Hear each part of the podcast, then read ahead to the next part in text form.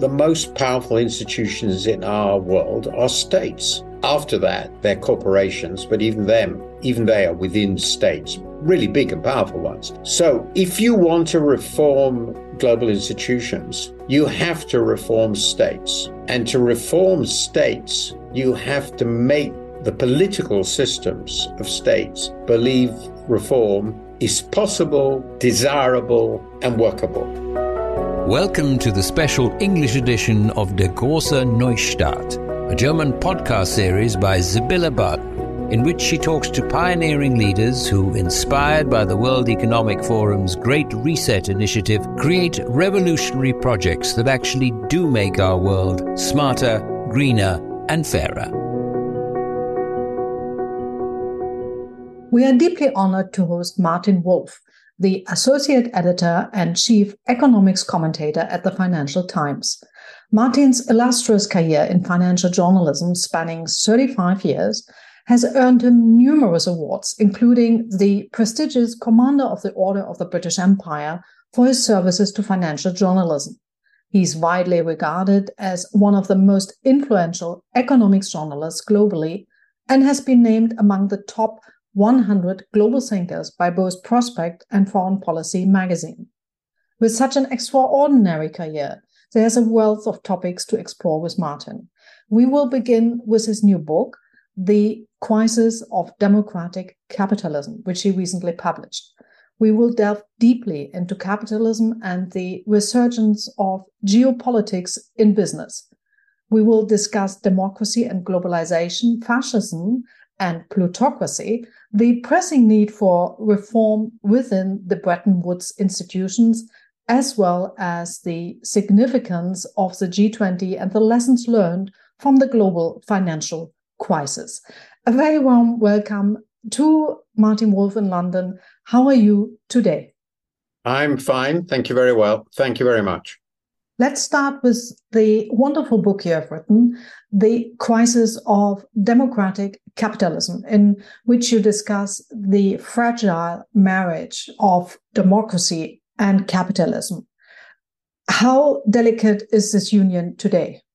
Well, I'm not sure how delicate it is, and because uh, we are still in, I think, a situation of hope rather than despair. Um, but it's clearly more fragile than most of us thought it would be 15 or even 10 years ago.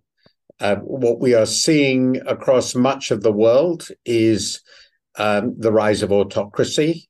Um, um, that's true in much of the, uh, many emerging and developing countries. Uh, it's true, of course, in countries of the former Soviet Union, above all Russia itself. That's completely obvious. And I would say that even in um, high income democracies that we thought of as completely stable, with an understanding of the proper relationship between um, democracy, the market economy, the rule of law, um, uh, the electoral system, we are seeing some pretty significant reactions against this system, above all in the United States, but not exclusively so. And so I would say um, we have to regard where we are now as very fragile. Mm-hmm. Where, what do you see as the causes of this development? Well, in my book, and I still stand by this, I think a big part of it was that partly for reasons that could not have been prevented, but partly for reasons that could have been prevented, um, for a quite sizable proportion of the population in our countries, um, the last 30 or 40 years has not gone as well uh, as they hoped uh, and expected. Um, there has been, and this varies across countries, uh, very significant deindustrialization, very significant rises in inequality, um, reductions in the opportunities for people who are not successful graduates of prestigious universities.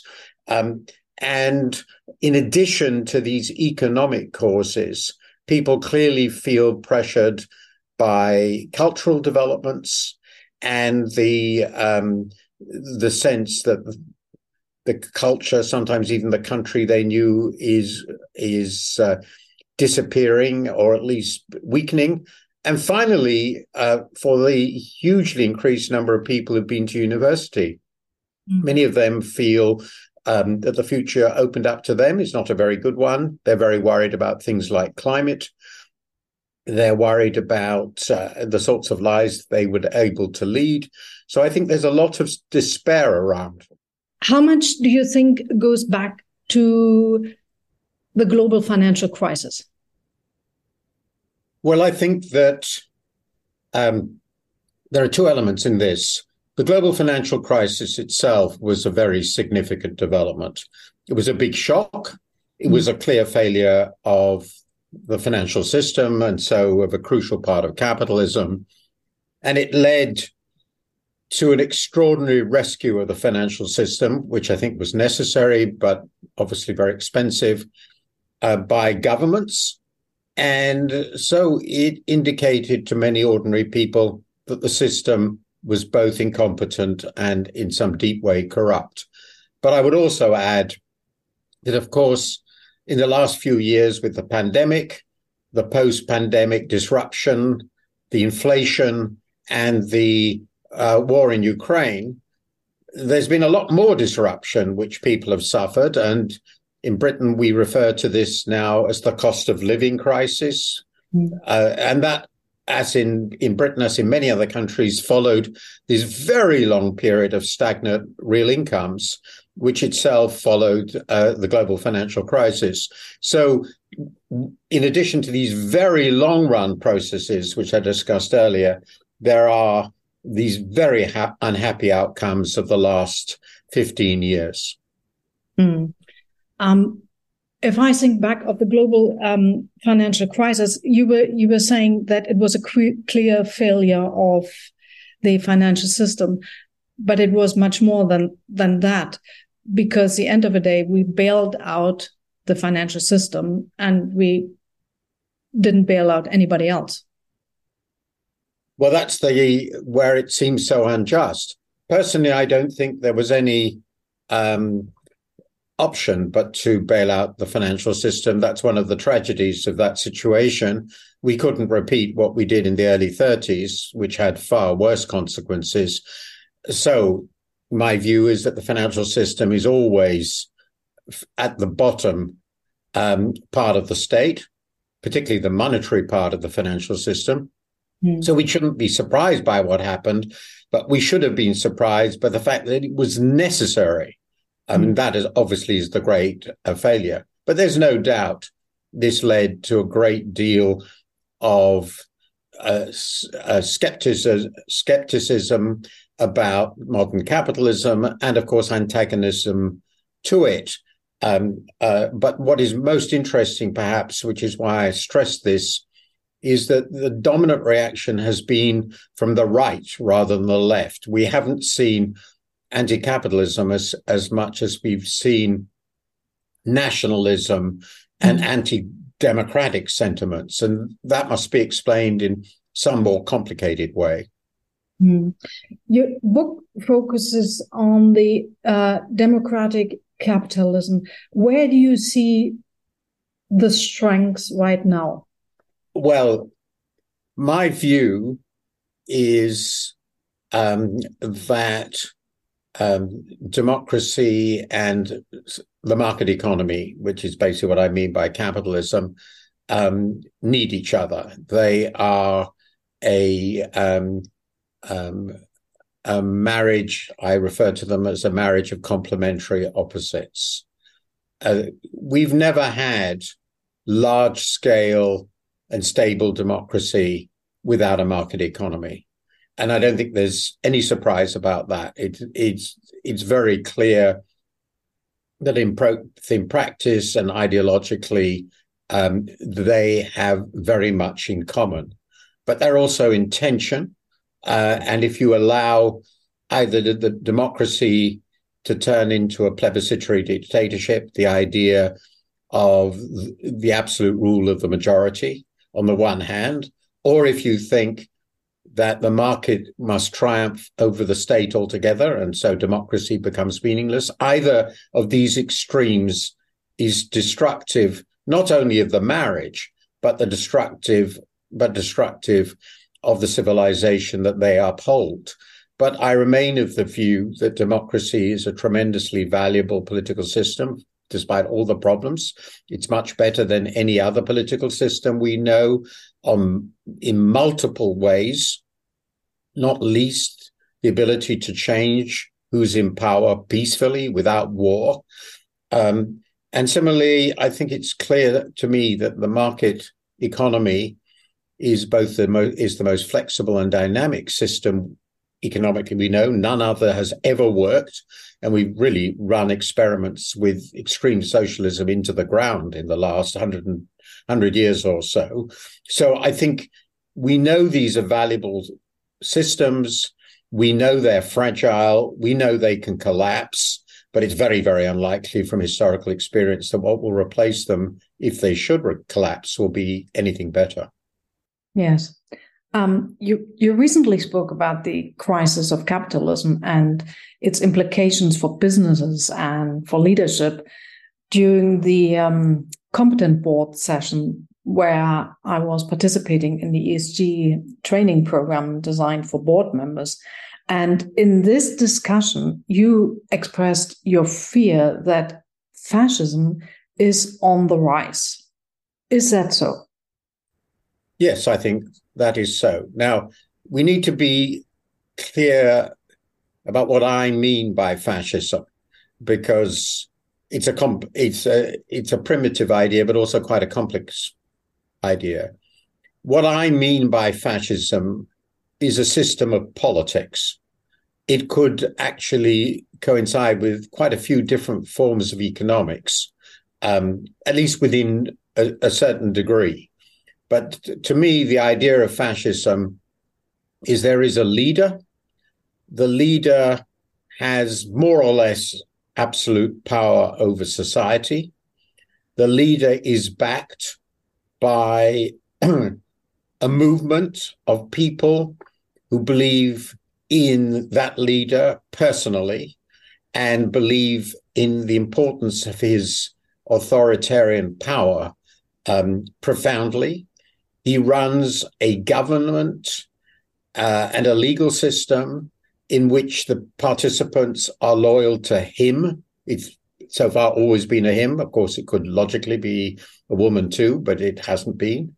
Um, and uh, that that structure may pretend to have elections, but the power of the state over the legal system, the electoral system, and the media become so great that truly competitive elections are no longer possible.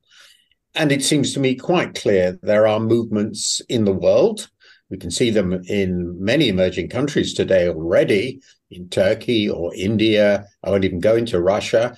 But we can also see similar attitudes uh, in uh, important Western countries. The Trump movement is in this sense a fascist movement. It's a movement about this idea of the great leader who should be given essentially unaccountable power to do what he wants. Uh, and that's what I think of as fascism.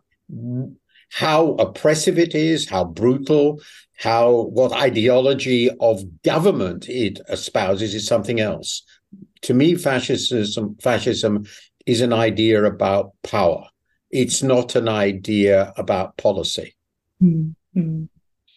Yeah, which um, I I just remember that I went to um, to uh, talk with um, John le Carre in, in in London in 2017, where he actually did talk about fascism already, and he said it is somehow uh, a very attractive idea for people would you agree with that? You could say that fascism is a perverse.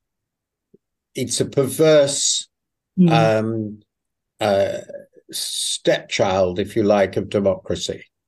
That is to say, um, there are different forms of authoritarianism, but this idea of the great leader, usually a demagogue, who captures the loyalty of huge sections of society with the proposition if only you believe in me and follow me, I will give you whatever you want, which may include mostly just destroying those you think of as your enemies. Often fascism expresses a profoundly negative aspiration rather than a positive one. It seems pretty clear to me that human beings are attracted by the idea of a charismatic leader.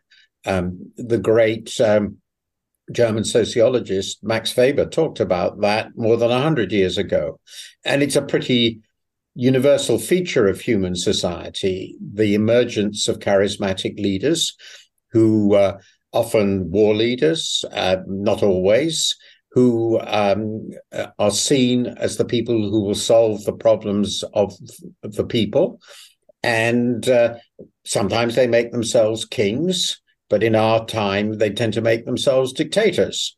And uh, I would say, unfortunately, because this sort of system simplifies politics, it simplifies for the followers who they are, it clarifies who their enemies are. It lifts all restrictions on what they are entitled to do to their enemies. Um, this is clearly attractive to people, particularly when people are angry, frightened, frustrated, or disappointed. And for the reasons we discussed earlier, there are plenty of those people in our society. So I'm not in the least surprised that mm. this has happened. But of course, anyone with a knowledge of history will be and should be frightened. I'm not, by the way, be very, very clear when I use the this word, trying to suggest that what we're going through is the same as or will lead to the same outcomes as in the 1930s. I don't actually believe that. In fact, I discuss in my book the many differences. But I think the the desire for a charismatic, quote unquote, great leader who is in some sense above politics and above all above restraint is a very attractive universal idea for human beings. Martin, as I listened to your answer, it struck me that you are clearly articulating all our problems.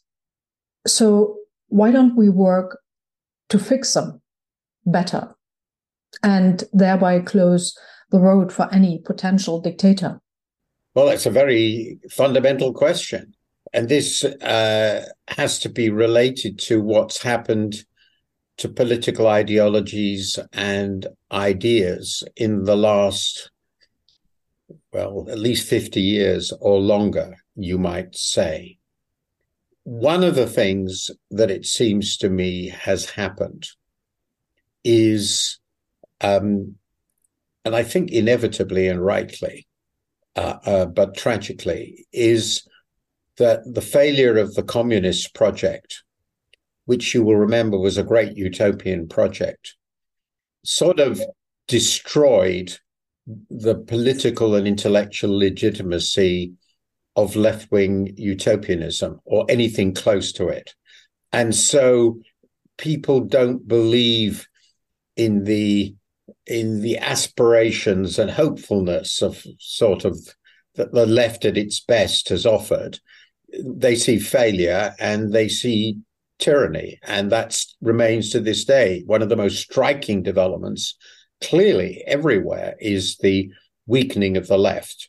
The second reason I think that left has got into great difficulty is not something I thought 25 years ago, is it's become too associated with contemporary capitalism. Its its marriage with capitalism was too complete. And that means that many of the people who are not happy with capitalism also reject the contemporary moderate left. I here I mean the social democratic left. And once the left has little to offer, and I think mm. it has shown itself not able to offer very much, then you you get into the problem that well, what is the alternative? The old Reagan Thatcher free market right just looks uh, like the system support for the system which blew up in the financial crisis that brought all the trouble. So what's happening is that we've got a very dynamic populist, nationalist, let's be clear, xenophobic and authoritarian right, which hasn't been in power in any of our societies since before the Second World War. And it looks fresh, it looks new, and it doesn't look tainted by everything else that has happened in the last 30 or 40 years. And it offers this great leader. Usually it offers, a, well, it doesn't always, but it often offers a charismatic leader who people want to listen to. So this is why I think we've ended up where we are. The failure of the alternatives has left a large number of frustrated people to think, well, we've got to have something better than what we've had. And who is offering something different? Well, these people are offering something different. Mm-hmm. If I look at um, the UK, because you were talking about the dis- disappearance of the left, um, it looks certainly to me um, that at the next election that Labour has a good chance to come back. So the left has something to offer. I think this is very interesting and I must say very encouraging. One of my colleagues wrote a rather good article recently um, uh, in which he pointed out that um, right now the UK seems to have left has have less of uh, a far right movement, far right maybe uh, unfair, uh, a nationalist and xenophobic movement than other major European countries and America. and when we had Brexit, that didn't seem at all plausible. So I think that's encouraging to me. It cheers me up. I think what's happened the good side has a good side and a bad side. The good side is we experimented with a um, uh, uh, such a movement, not one in any way extreme, not fascist in any real sense, but certainly nationalist and xenophobic with Brexit, and it failed. The people who promoted it ran the country very, very badly. And the British public, uh, in a context in which we still have democratic elections, thank heavens, nobody's trying to subvert the electoral process, seems to have decided they don't want any more of that, at least for the moment.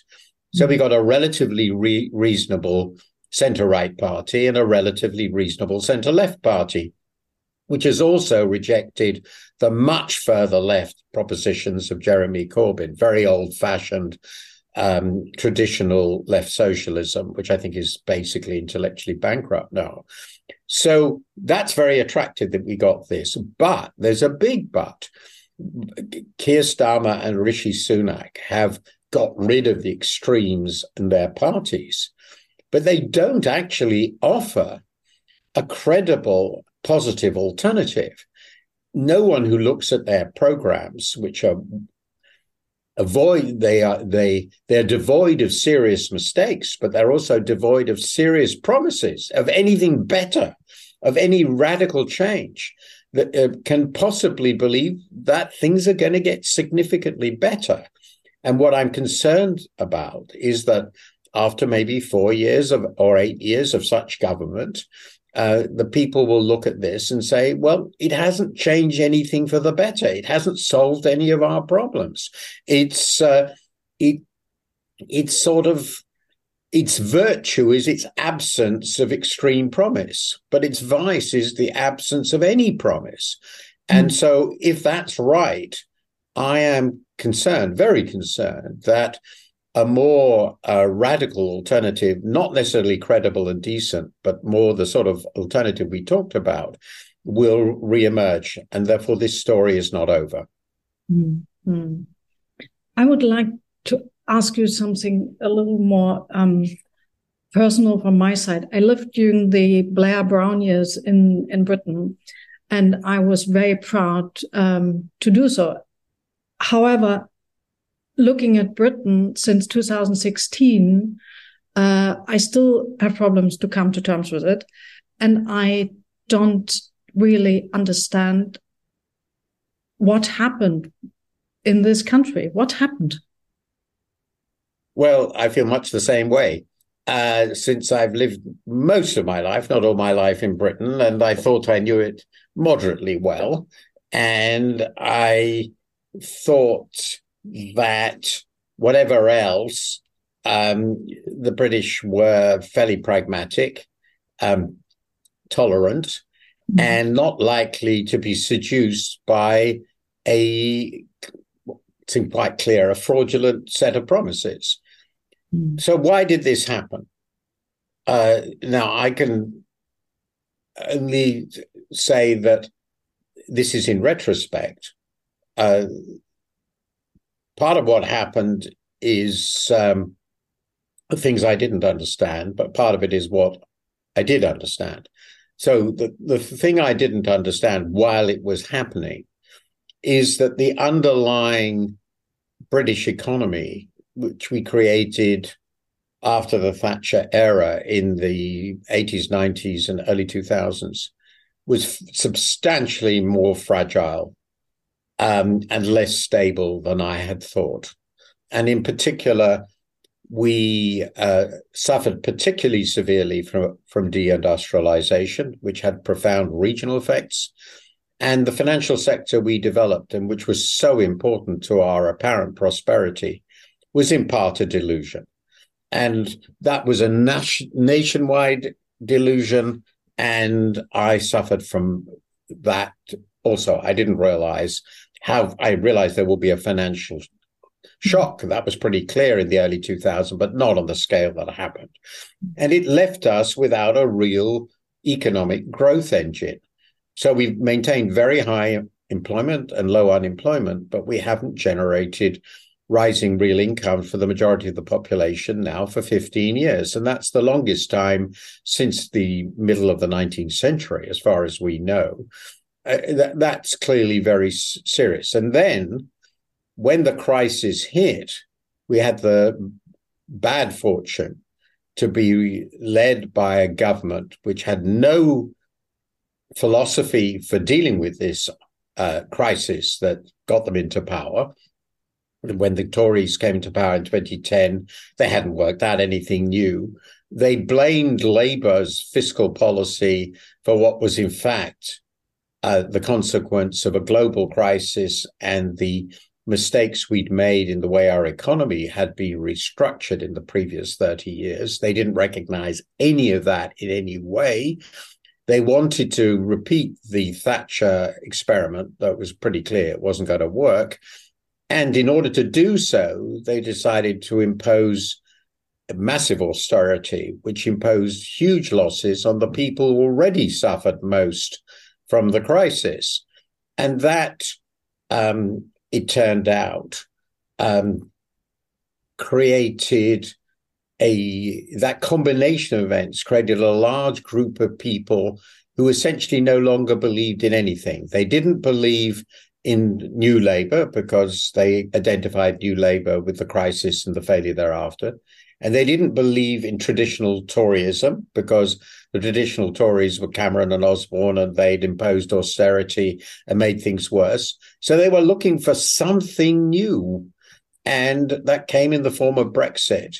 And this uh, very charismatic demagogue of, of a particularly British kind, Boris Johnson, in line in allegiance, in alliance with Nigel Farage. And that shifted the political um, balance very profoundly um, in the direction we saw in the Brexit campaign. So that's the story I would tell about how we got here.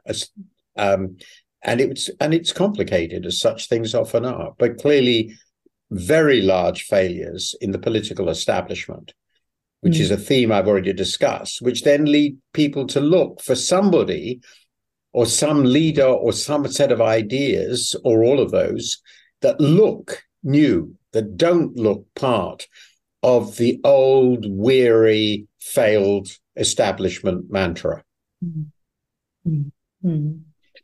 If we are trying to move towards an ideal society. And you were saying already that the, the left, the socialism, communism has nothing to offer. So let's at least look into the different forms of capitalism.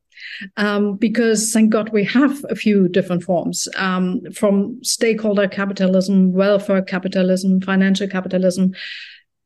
Which one do you think has the best um, to offer from the point where we are now to tackle the problems we have on a global stage? Let me be clear. I still think the left has quite a bit to offer, but it's not the old left. I mm-hmm. think that people have lost uh, uh, lost trust in that, and it's not likely to come back. At least I can't see it at the moment. It it really seems enfeebled everywhere. People are going back. Uh, where I put this, when people are frightened and angry, they go tribal, and tribalism is a very basic human characteristic. And the nationalists and the conservatives um, offer tribalism, basically tribal culture and tribal identity. Uh, and well, we know that's what happens. It's what happened in the interwar period. Now, what can we offer instead? I I think that, uh, and this is very much what I argue in my book, in the way I do, uh, that we need to build uh, some sort of synthesis between a version of stakeholder capitalism and welfare capitalism. Uh, the the synthesis will differ necessarily across countries, but the deal, I think, has to be to focus on the widest possible welfare of everybody in society, downplay identity, focus on what unites us. Uh, we need to bring, uh, make capitalism both more competitive uh, with much stronger competition, at the same time as more accountable and responsible, uh, particularly given the overwhelming importance of the great public goods, which we need to protect uh, the climate and all the rest of it. Uh, this sorts of synthesis in which capitalism is more responsible, it's not pure profit maximizing capitalism, which I think is pretty clearly defective, and I discuss that at length in my book, with a, a welfare society looks to me the least bad promise we have. It should be stressed that it clearly isn't going to be easy, even with that. Even some of the most successful social democratic states are now struggling massively with the impact of uh, um, reaction against immigration, xenophobia, um, sense of social disorder, um, this uh, these culture wars, quote unquote, which everybody hears about. They, these exist even in some of the most successful societies. Look at what's happening in Sweden at the moment or Finland.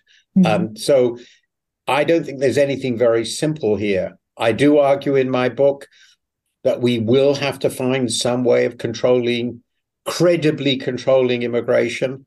Um, what I've seen in my country, which interests me, is people are quite happy with very high levels of immigration if they believe it's under control, that it is, as it were, a policy choice rather than just an overwhelming inflow. And I see this as one of the huge challenges of the future, how we manage that. So I don't have all the answers in any way. I don't think anyone does. There must be some way through uh, this combination of ideas which will make the place better and more stable. Um, I think that's what British politics is currently saying the people want, and I very much hope it will work. You are um, also uh, have been traveling to Davos for the last 20 plus years. And I think they were the first ones who publicly questioned capitalism loudly and openly. How did the debate about capitalism change, uh, change there among the leaders of the world? Well, I think that the, the, the WEF's view, which is really Klaus Schwab's view, is an attempt to present uh, what I think of as a sort of Central European. I don't know if Central European is the right word. These geographical terms are a bit uh, problematic, but uh, German, Austrian um, form of capitalism, in which uh, the idea that um, the dominant of the dominance of the financial markets over the productive side of the economy is not really accepted, in which uh, um, businesses are seen as permanent institutions in which shareholders play a significant part, but far from the dominant part. The, the businesses, as it were, are run by managers with very long term commitments to the future, in which uh, uh, the suppliers of capital, the suppliers of labor, the places where you work all have a stake, which you have to be responsible to. And I think these ideas are quite deep rooted in these societies as they evolved into capitalism in the 19th and 20th centuries.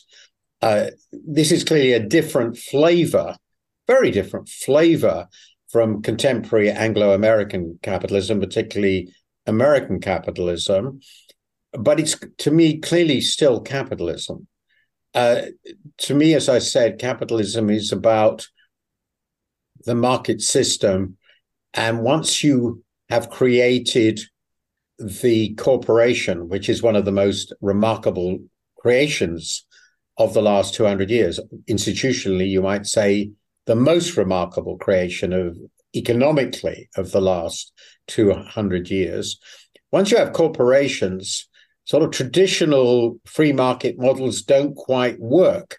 A corporation is in the market, but it's not run as as it were, in the market. It's a hierarchical structure, uh, a, a, hierarchical permanent institution, which can change and evolve, embedded within the market economy. And that changes everything. The pretense that it's just like a small family business is obviously ridiculous. So he's saying we should run it in a slightly different way. And I agree with that.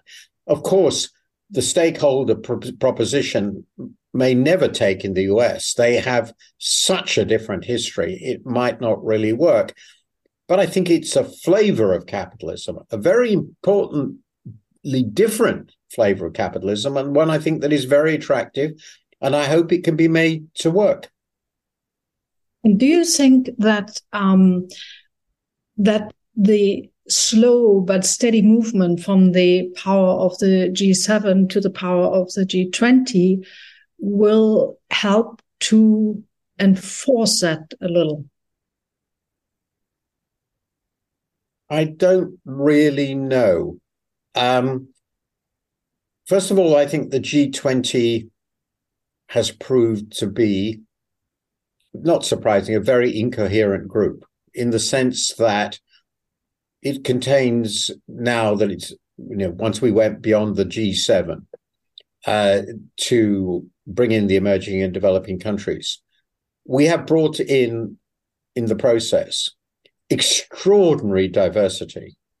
Now, I know quite a few of these countries, um, uh, the, the countries that are in the G20, and they are really all, uh, if you leave aside the G7, um, remarkably different from one another. They don't have an a shared economic system or a shared economic ideology.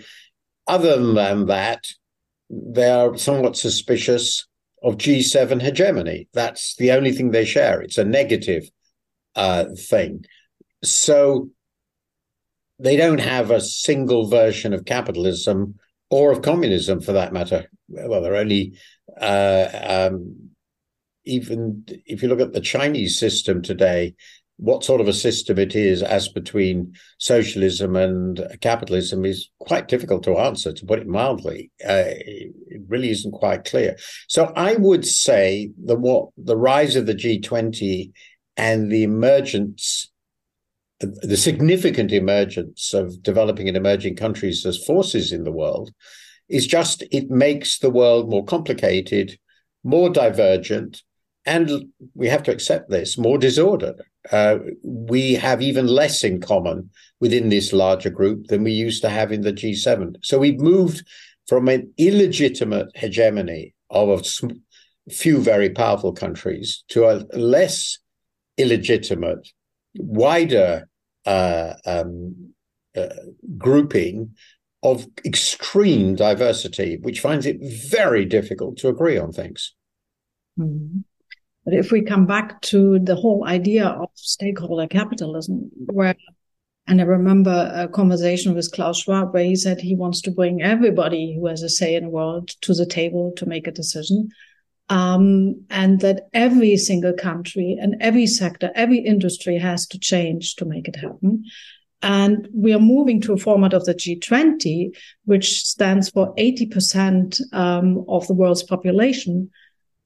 Wouldn't an agreement coming out of such diversity be more powerful than just the 10% of the rich countries? Well, as I said, there's no question this is more legitimate. Uh, if you could agree on things, um, then that would be very valuable.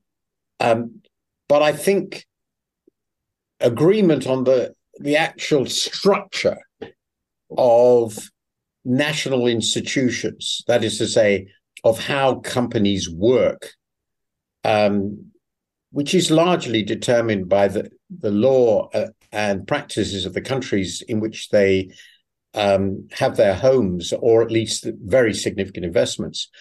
Reaching agreement on that, I don't think is going to happen. So the way I think about this is the G20 is more legitimate. We we have to agree to differ. We're going to have to agree to differ, and that indeed is the only basis on which the West will be able to live with China. Uh, we're never going to agree on the political, our political and economic system with China, and vice versa. That's just a reality, and I think the same, to a lesser degree, will be true with India or Brazil. Um, so we accept the difference. Uh, that's part of the world we live in. Um, uh, Frank Sinatra world. We do it our way, but we can agree on certain objectives, um, which we all share.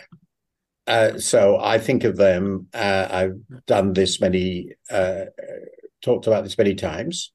Um, what are the things we all necessarily share? We we need peace. We need to, a, a world order which will deliver peace. That's pretty big demand right now. Then we need a world order that will deliver to humanity prosperity.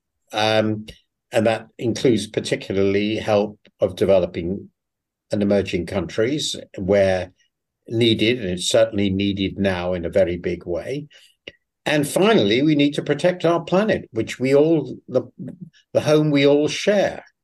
Um, so I think the G20 has to find a set of agreements, and this isn't impossible. It's made some progress in this regard um, not enough, but some progress.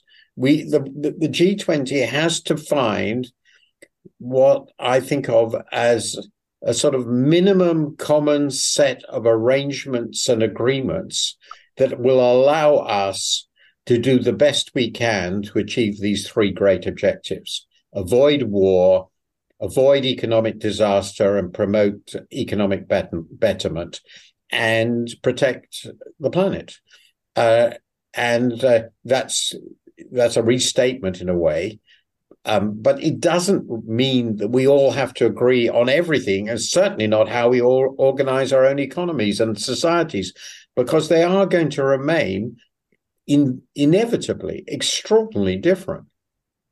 So when it when it comes to addressing climate change and biodiversity, how can we as as a society move forward more efficiently.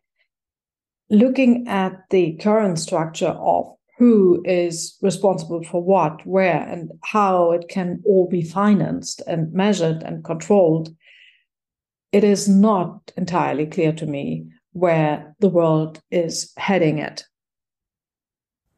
Well, I mean, obviously, um, the simple reality is um, we have failed so far to rise to the challenge of climate change. We've talked a lot about it, and we haven't really done anything very much about it. And this is where we get to the the the the really core issues. Um, and it's not clear what the solutions are. It's, and they are essentially political economic. The uh, no one country can resolve this problem. Uh, therefore, it is one that, that has to be resolved by collective action. But um, creating collective action among a very large number of different players, not every country in the world, but the larger ones, um, creates well known problems uh, of free riders. Um,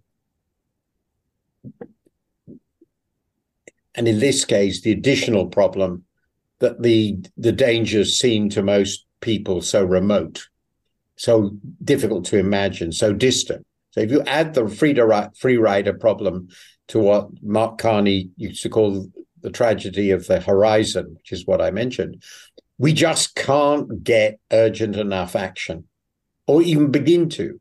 And we have, in fact, basically with the Paris Agreement, um, um, allowed countries to make their own commitments. We haven't got common commitments, uh, not really. We don't have common mechanisms. We are basically countries have made their own commitments nationally national determined contributions, as they call it, nationally determined contributions, if I remember correctly. And they all do it differently. And the truth is, not enough has happened. Not enough has begun to happen. But is there a solution to that? Well, the tragedy of collective action and of and the horizon could be dealt with in theory if we had a single world government with a single world dictator, as it were such a person or institution could say, this is what we're going to do, and we're all going to do it together because I'm in charge. But pretty obviously, no such person or institution is in charge, and we're not going to get such a person or institution, and I wouldn't like it anyway. So it's not that conceptually you couldn't imagine manage imagine a solution, but in practice we don't have it, and we wouldn't want it. So I don't actually know where we go from here. The most plausible story, I think, is that the climate disasters build up to a level at which they become the overwhelmingly dominant issues in domestic politics in many most important countries. And that shifts the whole global debate and the urgency of it from a well, this is something it'd be nice to fix t- sometime in the future sort of problem to uh, this is the biggest problem in the world. We have to fix it now, by which time it might well be too late. Um, I've been writing about this for 20 years, and it's always been obvious that getting action on this is going to be staggeringly difficult. And it has turned out to be staggeringly difficult uh, for just the reasons we expected. But that's just the reality. It just is staggeringly difficult for human beings to agree on the extraordinary actions to be that are needed in concert um, in the time we have available. But between you, you mentioned that we don't have this one dictatorial world leader. Between that and what we got right now with the Bretton Woods institutions, there is a massive gap so we could either reform um, the Bretton Woods institution radically, or we create new institutions, which fresh ideas and fresh staff. Is that something you discuss already, or is it out of your? do you think it's nonsense? well, I think for me, it would be a waste of time. Um, my, well, I have a very simple view about the history of global institutions. Um, global institutions, uh, the creation of global institutions is the product of a huge, I mean, simply huge political effort. And the the the situations in which this happens is essentially after a catastrophe in which in which all existing institutions collapse or are shown to be utterly and completely uh, unworkable. Um, and we start anew. So, in practice, if we go back over the last hundred years, there are two periods when a large number of new institutions were created, which actually had teeth, which were relevant institutions. The first was a failed attempt, was in the aftermath of the First War, World War, with the creation of the League of Nations and associated institutions. And the second was during and after the Second World War, going up to and including the creation of the um, EEC. I won't go into all the details of that, which became the European Union. And that that was the product, those were both the product of catastrophe. Now, there's no doubt if the catastrophe is sufficiently severe, um, we will do this again. But since we don't want that to happen, and the and it will be unbelievably horrible, um, we are basically stuck with the institutions we have, which aren't bad ones. I don't think they're particularly bad institutions. They cover most of the things we would want to cover. Um, the problems are twofold. There are obviously some reforms you would want to make within them. They're quite important. But the really big problem is the connection of these institutions to domestic politics. The point I make again and again is global institutions don't mobilize resources on their own. They don't run resources on their own. They have essentially little legitimacy on their own. Their legitimacy is rooted in the support they get from their members, and particularly from their more powerful members, and the, the capacity of their members to mobilize resources because they control the resources of very, very powerful states. The, the most fundamental reality of our world is a, sort of the obvious one is that the the most powerful institutions in our world are states. After that, they're corporations, but even them, even they are within states, really big and powerful ones. So if you want to reform global institutions, you have to reform states. And to reform states, you have to make the political systems of states believe reform is possible, desirable, and workable. And our politic, political processes, and this brings us back to earlier discussions, just have proved unable to do this. In, on the contrary, far from doing that, it's pretty obvious that they're disintegrating. They're losing control of the political um, life of their own countries. And in that situation, I just don't see what having a discussion of a new Bretton Woods would achieve. Nobody would turn up. There wouldn't be anyone there to discuss it. And uh, so we have to work with what we have. The biggest thing we need is to strengthen the climate uh, institutions, uh, make the COP a really effective s- system, but the reason they can't do that is what they have to do is to change the way all our economies run. And nobody is going to allow them to do that. Um, yeah, I, have, so many thoughts now. Your answer was full of interesting um, points. Um, and one, for example, I would like to start when you say um, a new institution nobody would sign up for. I'm not sure about that. I would think that the global south would be just straight there. Um, yeah, but the problem is the, global south doesn't have the resources to change anything. Um, this is brings us back to the G70 in the 1970s. There was a very extensive desire for a completely new system. Um, but with the exception of China today, the G7, the G, the global South doesn't have the resources to create a new order. Uh, the um, and China has resources to create a partial new order, which it is creating. Unfortunately, in some respects, really quite important respects, um, it's quite problematic for other members of, of the global south. We can discuss with highly indebted countries which have large debts to China how difficult the experience of debt um, uh, restructuring is. Uh, but there isn't the there isn't the economic capacity, the financial capacity, the resources in the global south to create a new order. Um, and with a that's still today basically the reality.